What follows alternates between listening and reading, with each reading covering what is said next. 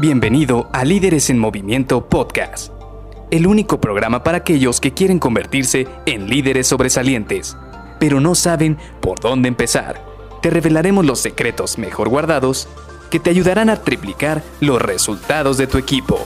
Con ustedes, su anfitrión, mentor en temas de liderazgo, CEO de Líderes en Movimiento y única persona que piensa que la pizza con piña debería ser patrimonio cultural de la humanidad, Luis García.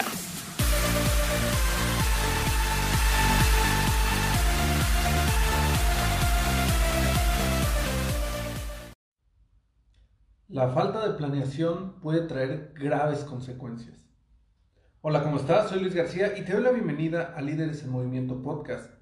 Hoy quisiera que platicáramos de esto que pues prácticamente vi que pasó y no solamente donde yo conozco personas que están laborando cerca mío, sino muy en general en muchas empresas a la hora de que regresamos de estas vacaciones de fin de año. ¿Por qué? Porque muchas empresas lo que hicieron las últimas semanas es que se fueron de descanso y está bien, la verdad es que está muy bien.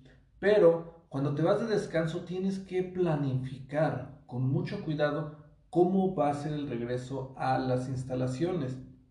Y en este momento quiero que platiquemos del el regreso a la hora de tener todo preparado. ¿Por qué? ¿Qué es lo que he visto últimamente en varias de las empresas? sobre todo donde tengo amigos y conocidos, que muchos de ellos no estaban preparados para irse varias semanas o un par de semanas de descanso. ¿Por qué? Porque muchas veces no se cercioraron si sus proveedores les iban a abastecer a tiempo, si sus clientes tenían suficiente pues materia prima para poder trabajar, para poder arrancar sus operaciones y tú al final del día te encuentras en medio, te encuentras como un sándwich. Tienes tanto a tus proveedores que no sabes si te van a responder a tiempo después de este periodo de paro, como también tienes a tus clientes que no sabes si te van a, si tú les vas a poder abastecer todo lo que ellos necesitan. Por eso es lo que te comento. Tienes que irte con un muy buen plan de vacaciones. ¿Y qué es lo que normalmente ocurre en estas situaciones? Ocurre algo como lo que he visto últimamente, donde pues prácticamente hay muchísimo caos, porque yo lo he visto, de repente una urgencia sale, de repente de la nada sale otra urgencia, llega una llamada del cliente, luego te dice un proveedor que no va a poderte abastecer.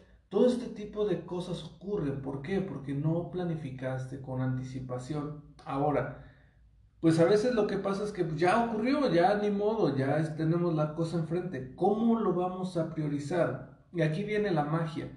Sí Aquí lo que, lo que es imperativo es que primero tienes que abastecer a tus clientes. Porque si tú estás en medio, tú le tienes que dar respuesta a tus clientes y tienes que ver cómo tienes que arreglar esa situación. Porque si no, ellos van a estar muy enojados y después no van a querer hacer negocio contigo. Ahora, ¿dónde va a caer lo más crítico de la situación? Cuando tú a la hora de querer ayudar a tus clientes, no tienes la materia prima. Ahí es donde tienes que hacer un plan muy, muy bien detallado. Y aquí el problema es que se vuelve una situación reactiva, porque tu cliente te va a decir, oye, quiero 800 piezas de algo, o quiero 800 productos de alguna situación para la venta de inicio de año.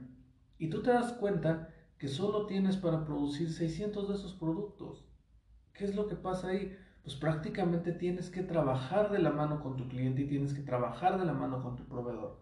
En el cual, pues yo siempre he dicho que lo que tienes que hacer es ser honesto con tu cliente. Al final del día, si tú eres honesto con él, vas a poder crear un buen plan reactivo. Yo lo que hago, o yo lo que he visto, que también muchos de mis amigos y muchos de los que conozco en esta industria y en otras hacen es que platican con tu cliente, ok, no te voy a poder entregar los 800 productos que tú necesitas, pero te voy a entregar 600. Y mi plan de reacción es que hoy te voy a entregar 600, el día de mañana te voy a entregar otros 700 y al tercer día te voy a entregar 800, para que poco a poco vayamos entrando dentro de este ritmo que tú necesitas, dentro de estos productos que tú vas a utilizar. Y esto ocurre en todo tipo de negocios, en la industria automotriz, en las cadenas de negocios, en los supermercados, en todos lados. ¿Por qué? Imagínate, cuando regresamos de inicio de año, por ejemplo, yo lo he visto en el área de verduras, cuando tú vas al área de verduras, lo primero que se llevan es toda la comida verde, toda la comida saludable. ¿Por qué? Porque la gente quiere comer saludable en los primeros días del año. Me ha tocado llegar y ver que no hay muchísimas verduras porque todo el mundo arrasa con este producto.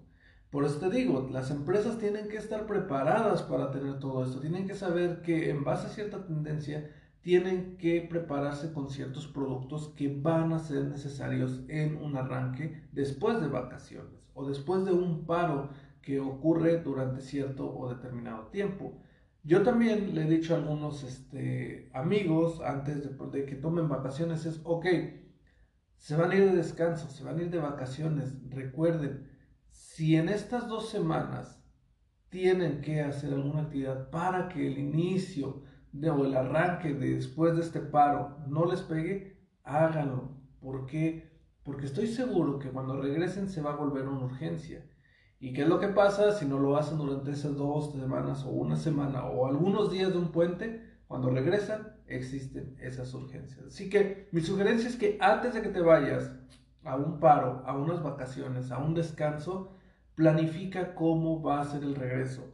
Trata de ver qué es lo, cuáles son los posibles riesgos o las situaciones que van a ocurrir después y planifica con anticipación. Esto te va a ayudar bastante para minorizar muchísimos problemas y muchísimos dolores de cabeza que vas a tener hacia enfrente.